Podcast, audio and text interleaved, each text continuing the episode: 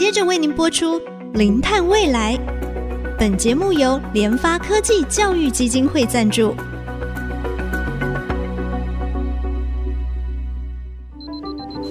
前瞻能源新方向，以科学与科技迈向近零碳排，智慧永续，与您一同开创零碳未来。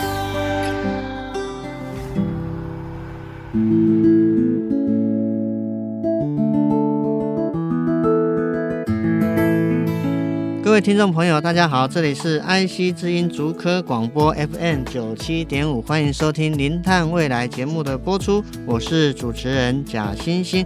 好，我们今天非常高兴为大家邀请到地球公民基金会议题部主任哦蔡慧寻蔡主任，蔡主任您好，博士您好，然后各位听众朋友大家好。那我们今天啊啊邀请蔡主任来呢，其实啊是要跟我们听众朋友。来探讨一下，这个可能会跟我们所有的人都非常有关联性哦。最主要是啊啊，我们在五月底的时候啊，立法院三读通过了修正这个再生能源发展条例的部分条文哈。那在这里面呢，也包含了所谓的新建物强制装设屋顶光电哦。所以我想特别请蔡主任，是不是也跟我们的听众朋友稍微说明一下，为什么要做这个修正？那这些修正修正了哪些事情，会影响到哪些人？呃，谢谢贾博士哈，就是因为大家知道我们未来要追求全球要追求二零五零年达到净零排放，所以它必须要呃使用更多的低碳能源，把现在的这些燃煤啊这种比较高排碳的能源取代掉。未来其实是再生能源会是一个非常非常重要的能源来源哈。那所以今年国会通过的这个再生能源发展条例的修正条文呢，它其实就是要来满足未来的再生能源需求，然后去订定相关的管理的规范。其中我们非常关心的一个，就是在第十二之一条，它的主文是说，它希望能够要求未来的建筑物，它如果新建。或者增建或者是改建达到一定规模以上的新建物，除非一些特殊的受光不足条件等等其他情形之外，不然的话，这些达一定规模的新建、增建、改建的建筑物，它必须要设置一定容量以上的太阳光电发电设备。为了要达到二零五零年的净零，在我们的各个部门，包含建筑部门呢，它也是要达到净零的。那为了要达到这个净零，它必须要。使这个建筑物它使用的能源也必须是低碳的能源。嗯、那对建筑物来讲呢，就是使用太阳光电会是非常重要的。基本上我们可以理解为，太阳光电设备可能都会是未来的我们所使用的建筑的一个标准的配备。这个条文它就是先从新的建物，或者是你有翻修的时候有一些增建改建的建物，来要求你必须要开始加装太阳光电。嗯哼，当然，为了目标是因为我们为了要达到二零五零近零碳排嘛，那再生能源当中的太阳能、风力发电啊，还有其他的循环的能源啊啊，地热能啊等等哈，其实都非常重要。那当然在这当中最重要还是这个太阳能跟风能嘛哦。那太阳能现在看起来的话，就是希望未来对于建筑物，特别是新盖的或是要增加的，或是说哎要改建的，那它这个一定规模到底是怎么样的？一定规模有点不是很清楚，它这个条文有没有特别去做这方面的解释跟说明？在这个母法的条文里头，它其实不会去定得那么的细说，而是比如说多少平方公尺以上，嗯嗯嗯，因为它这个其实是会留到执法再来修订。是是。那在立法说明里面呢，能源局是有写到说，他们是参考德国柏林的一个规范。德国柏林呢，他们是三百平方公尺以上的建筑物就必须要强制装设一定比例的太阳光电。事实上，还有很多的国家，甚至包含我们高雄市政府的绿建筑自治条例，他们也都已经有相关的规范。那不是只看面积而已，他可能还会考虑。不同的建筑物的类型，然后它的用途、它的状态，然后去设定要装设光电的类型的建筑要装多少。那这些都是为了要逐步、逐步的去让我们的建筑物能够朝向近邻建筑去转型。所以从这个新建物开始来要求，而且它也不是说所有的新建物啦，基本上，比如说如果是一些透天厝啊这种比较小型的，它可能就不会是在这一次法规。强制要求的范围内，而是往后再慢慢的来要求。呃，我举例以高雄市绿建组织条例来讲的话，它会认定必须要强制规范的就是建筑量体很大，然后对于环境的压迫力会比较大的，你就应该要去装设光电来增加你的环境友善的这个措施哦，嗯、或者是这个建筑物它本身它已经有取得一些奖励补助的，比如说容积奖励之类的建筑物，那它就可以应该要装设光电来回馈这个社会的环境的这些友善。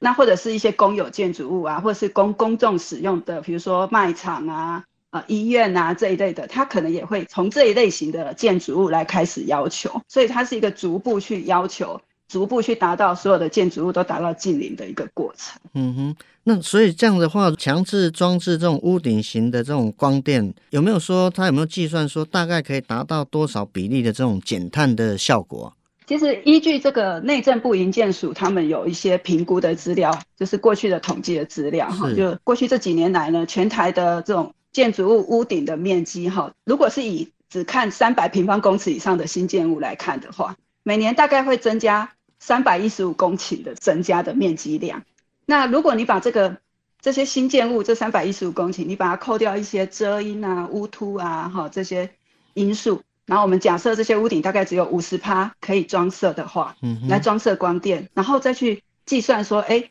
假设每十平方公尺可以装一点四 k 瓦，这是目前一般的装置的比例是这样。这样来算的话，每年因为这种新的建筑物而增设的光电呢，每年可以增加到零点二 g 瓦，累积到二零五零年呢，全台就可以达到五点四 g 瓦。那这五点四 g 瓦的光电呢，它其实是。相当于减碳量达到四千六百四十八点五万吨的二氧化碳。如果我们把它换算成森林的减碳的话，大概是四百六十九点五万公顷的森林减碳量。这个还是只有新建而已。那因为法规里面其实还有规范这个增建跟改建哈，那这个部分就还没有在统计里头。所以从新建物来强制装光电，除了可以满足比如说一般用户他们想要使用绿电的需求之外，然后增加我们的再生能源的发电比例之外。其实很重要的一个就是，它确实可以达到这个减碳的效果。是蔡主任有特别提到啊，这个修法针对一定规模的新建、增建。改建哈，它要强制装置屋顶的光，那当然一定规模后面它应该会有一些定义。就这样子来看的话，那么对我们一般的百姓来讲的话，装置屋顶型的光电，那谁要来保养，谁来维护？那这个是自己要出钱呢，还是是怎么样？如果说这个新的建筑物它在设计的时候就把光电的需求，比如说装置的空间，然后管线的设计都放进去的话，它其实就是。盖好一栋建筑物，然后上面有光电，然后来卖给购物的民众。是，那所以对民众来讲，其实这些光电板它就像我们的电梯啦，我们的这一些其他的一些水塔啊，这一些设备一样，它其实是建筑本身的一个必要的一个设施。所以，嗯、呃，之后这些东西当然维护啊、管理啊，它其实主要应该是在用户身上。就管委会了。但是，哎，是是管委会。我在想，可能会有两种情况哈，一种情况就是。呃，建商呢，他把这个建筑物上面的光电盖好了以后，交给管委会来经营。这个屋顶光电呢，它其实是可以卖电给，比如说国家卖电给台电，那它其实会有一个稳定的一个电费的收入，因为只要有发电，你就有收入。嗯、然后这个收入它其实就是到管委会那边，所以管委会它其实就会有这个电费的收入，可以来做不管是光电系统它所需要的一些维护保养，或者是我们整个大楼的其他的公共支出。嘿，那。这是一个方法，另外一个方法呢，我不确定未来会不会有这样做。但是其实现在有一些大楼或者是一般的建物在装光电，他们的做法就是屋顶呢，它是出租给绿能光电业者，然后上面的这些设备呢，其实都是算光电业者的财产。那所以光电业者他必须要来负责维护保养，然后只是说他发电的这一个收入，他是算光电业者的。那业者他其实就是付这个呃屋顶的租金给这个。住户，所以住户他其实就不用再去负担任何的维护保养的责任，他他就是会有一个被动的租金的收入来源，这样。是。那我我其实可以举一个例子，就是在因为也有很多人说，哎，这个条例它下去了以后，是不是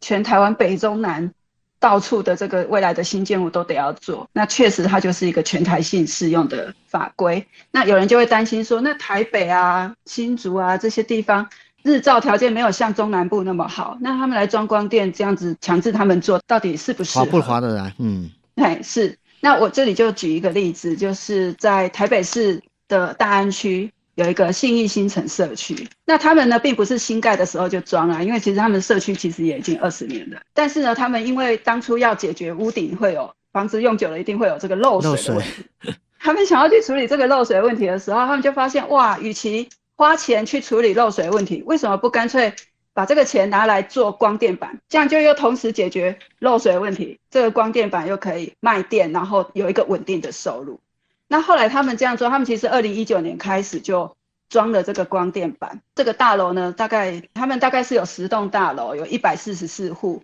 总共装了四百五十七片光电板，那加起来大概有一百四十七 k 瓦。他每年呢，他又跟台电签了这个二十年的趸购的合约，所以。当时签的价格是一度电有七块钱，哇！那因为是二零一九年那个时候啦，哦，那现在的话可能都还有五点多块的这个价格。对，那以那个七点多块的这个价格来算的话，它其实社区每年的收入大概有一百万元，就是因为光电的发电，台电每年会有一百万元的经费进到这个社区的账户里头，然后他们预估这样子大概七八年就可以回收。那这些钱呢，他们把它拿来用在哪里呢？包含他们这个老旧的社区嘛，会有一些外皮要要拉皮，要整修，这些其实要钱。这个部分就有一部分是来自于这个光电的卖电收入的钱，然后还有就是像住户的管理费，住户的管理费也有减免。是是。对于这个社区来讲呢，你一开始要装设这个光电，你其实是需要有一笔投入的。但是因为光电它这个可以售电，所以你其实会有一个稳定的收益，大概。前十年你可能都还没有办法回本，但是后十年就是都是净赚的。所以整体来讲，装设光电呢，对于管委会、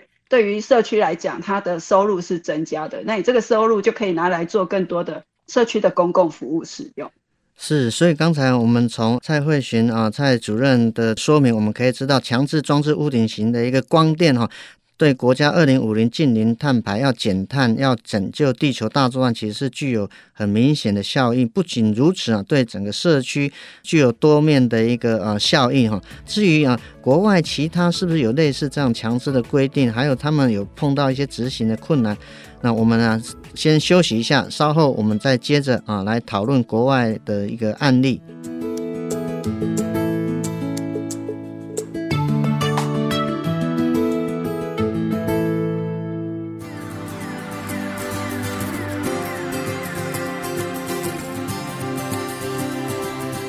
欢迎回到我们《零碳未来》节目的现场。我们今天啊，非常高兴为大家邀请到地球公民基金会议题部主任的蔡慧珣蔡主任，跟我们提到再生能源发展条例这个修正哈，要强制。装置屋顶光电它的一些啊优点了。那么我想就是说，我们刚才有分享到哈，其实它会有相当的一个减碳的一个效益，而且对整个社区管委会还有我们的这居住的这个居民，应该是算是有非常多的一个好处。哦那么国外它是不是也有类似这种对于建物强制装设屋顶型的光电，它是不是也有一些这样强制性的规定？有，其实蛮多国家哈，不管是在欧洲或者是亚洲，都有很多国家或者是。是一些地方政府都已经有相关的规定的，比如说像最近比较常听到的是欧盟的规定。嗯嗯，欧盟呢，其实他们有规定，在二零二六年，很快哈，二零二六年之前呢，所有的新的公有建筑跟商业建筑，他说只要它的楼地板面积是超过两百五十平方公尺，就必须要装设光电。然后他们的目标呢，是到了二零二九年，所有的新建的包含一般住宅的建筑，好，不管你是什么规模的建筑。也都必须要装光电，然后到二零三零年，他们的目标是所有的新建物都必须要达到零耗能。好，所以你看欧洲其实大部分国家他们的纬度都比我们还要来得高，目标都定得非常的高诶。对，因为大家有体认到这个二零五零年要达到近零，哈，那你必须要。这个建筑要近零了，它其实是要百分之百的新建物全部都要达到近零建筑，然后百分之八十五的旧建物也都要达到近零建筑。要达到这个目标，其实是要非常拼的啦，就是现在就很需要赶快定。所以其实台湾今年呃五月底的时候通过这个第十二之一条，其实是非常非常重要的。那除了欧盟之外呢，还有其他的国家，像比如说加拿大的多伦多，它其实早在二零零九年。就已经定了一个绿建筑跟光电要并行的法案，那他们的要求的面积是只要超过两千平方公尺的新建物之类的计划，必须要利用屋顶来做绿化或者是装设光电这样子。所以两千零九年人家就已经这样子在规范了。那其他的话也包含还有法国，法国还会去区分你是办公大楼还是你是公用工业的建筑、仓库或机房等等，会有不同的面积规定，然后跟它的装置的量。那以亚洲来看的话，日本的东京，东京其实是一个非常都市的地方。好，那他们其实在去年二零二二年就已经立法了，就是说二零二五年的四月开始。所有的新建物都必须要强制装光电板，那他们的目标就是要到二零三零年的时候，让整个东京的排碳量能够减半。所以其实东京在这一块的制定的积极度上也是非常快，然后也是很值得我们参考。他们的建筑物的很多形态跟我们会更接近，所以我觉得其实东京的案例其实也是很值得我们国内在定接下来要定再生能源条例的执法。屋顶光电相关的执法的时候，可以来做参考的一个一个案例之一。那我自己觉得最也很有参考价值，非常有参考价值，其实就是我们高雄市。高雄市其实在二零一二年的时候就公告了绿建筑自治条例，比如说针对公有建物，强制公有建物必须要装，就是一半的面积以上的是太阳光电。嗯，好，然后有一些比如说十六层楼以上的这种比较大量体的高的建物，或者是你因为有一些。都市更新啊，容积移转的案件，它也会强制你要装。那工业的厂房，它也有区分。工业厂房它是有设定，比如说啊，我记得好像是两千平方公尺以上的厂房，它就必须要装设一半的光电，诸如此类。所以其实在这个过程当中，高雄市其实已经推了十年了。嗯，然后这十年，就我们的了解，其实高雄市在推动的过程当中，并没有遇到什么太大反弹。所以现在。因为这一个条例而强制装光电的建筑物，其实已经达到两千多栋，有四百七十七点六 mega 瓦。好，所以这个经验其实我觉得可以做台湾现在要定全国的规范的时候，可以来参考。高雄市的那个是十年前的规定嘛？对。接下来还可以再怎么样站在这个基础上去定定符合现在各县市台湾所需要的，比较可能要某些东西要更加严，那有某些东西要怎么样适用的这些规定，我觉得都。高雄市的经验是非常值得参考的。是是，我想就是说哈，刚才啊啊蔡主任有特别提到哈，当然欧美的趋势也都一直朝着这个二零五零近邻，特别是在整个建筑的这个近邻。那当然啊，亚洲区域的东京还有我们高雄市，在二零一二年的绿建筑的自治条例，其实已经也有做一些强制性的一个规定了。这个可能可以作为我们其他县市的一个参考。那么如果说我们是一个老旧社区啊，或者是说社区它就是有管委会的，他们他们想要来在自家的这个屋顶来装设这个屋顶光电，是不是有一些相关的规定？那要怎么样申请啊？有没有一些补助？因为这个条例它是针对新建物，所以对于既有的建物目前还没有强制的规定，但是。要怎么让这个既有的建物可以也愿意装设光电？目前的做法大部分都是有非常多的补助，每个地方政府他们都会有相关的补助办法。那比如说以高雄市来讲的话，他们有所谓的高雄错的设计及鼓励回馈办法，它其实就会鼓励一些五层楼以下的比较小型的建物，他们可以去透过改造的时候或者是新建的时候去。把这个光电啊，或者是一些景观阳台通用设计，把它融入到你的这个建筑翻修的设计里头，然后它会给你容积奖励啊，给你建筑面积高度等等的奖励，让你设置光电的这个门槛可以再更降低。其他的一般的建筑物的话，其实每个地方政府都会有补助的办法，还有经费。好，所以我觉得其实大家可以上各个县市政府在承办光电申请补助的一些局处单位，比如说通常都会是各个地方政府的，比如说经发局、经发局啊、公务局啊。对，公务局、嗯哼，城乡发展处这些都有可能。好，那像以高雄的话，就是公务局啊。但是如果是在比如说屏东县，它可能就是城乡发展处，就会不太一样。那但是我相信这个都是打个电话就可以知道他们的这个承办的单位在哪边，就可以对上。大家也可以是上网站叫做太阳光电单一窗口那一边呢，它其实是呃能源局所设的网站，从这里面也可以去。找到相关的资讯，你可以去找到说，哦，我哪一个县市政府，我要洽询他的话，我是要找谁？是啊、我想哈、我们抢救地球大作战啊，不只是我们人动起来啊，建筑物本身也要完全动起来，能够百分之百的达到近零哦，真的是需要啊每一个环节每一个环节哈都一起来努力哦。那当然，透过这个啊再生能源发展条例部分条文的修正哈，特别增加对这个新建物强制装设这个屋顶光电啊，真的是势在必行，而且这样的一个方式是欧美、亚洲啊各个国家已经。正在开始做的，而且像台湾的高雄，也在二零一二年啊，其实也已经开始这种绿建筑的一个自治条例，已经有相对应的规范哦。所以我想，我们乐观其成啊，真的非常高兴邀请到地球公民基金会议题部主任蔡慧寻啊，蔡主任跟我们分享新建物强制装设屋顶光电，它的好处真的非常的多哦。今天的节目哦，进行到这边，在节目的最后。要跟大家分享一个活动，零碳未来要送大家微秀影城的电影票。为了感谢听众朋友们这一年多的支持，我们将举办社群赠奖活动。只要到 IC 之音脸书粉丝团找到互动贴文留言参加活动。七月三号前，我们会抽出五组微秀影城的电影券，一人中奖，两人同行。赶快到我们 IC 之音脸书粉丝团参加吧！我是贾欣欣。下周同一时间，我们再会。本节目由联发科技教育基金会赞助播出。联发科技教育基金会邀您一起响应近零碳排，以知识驱动更好的未来。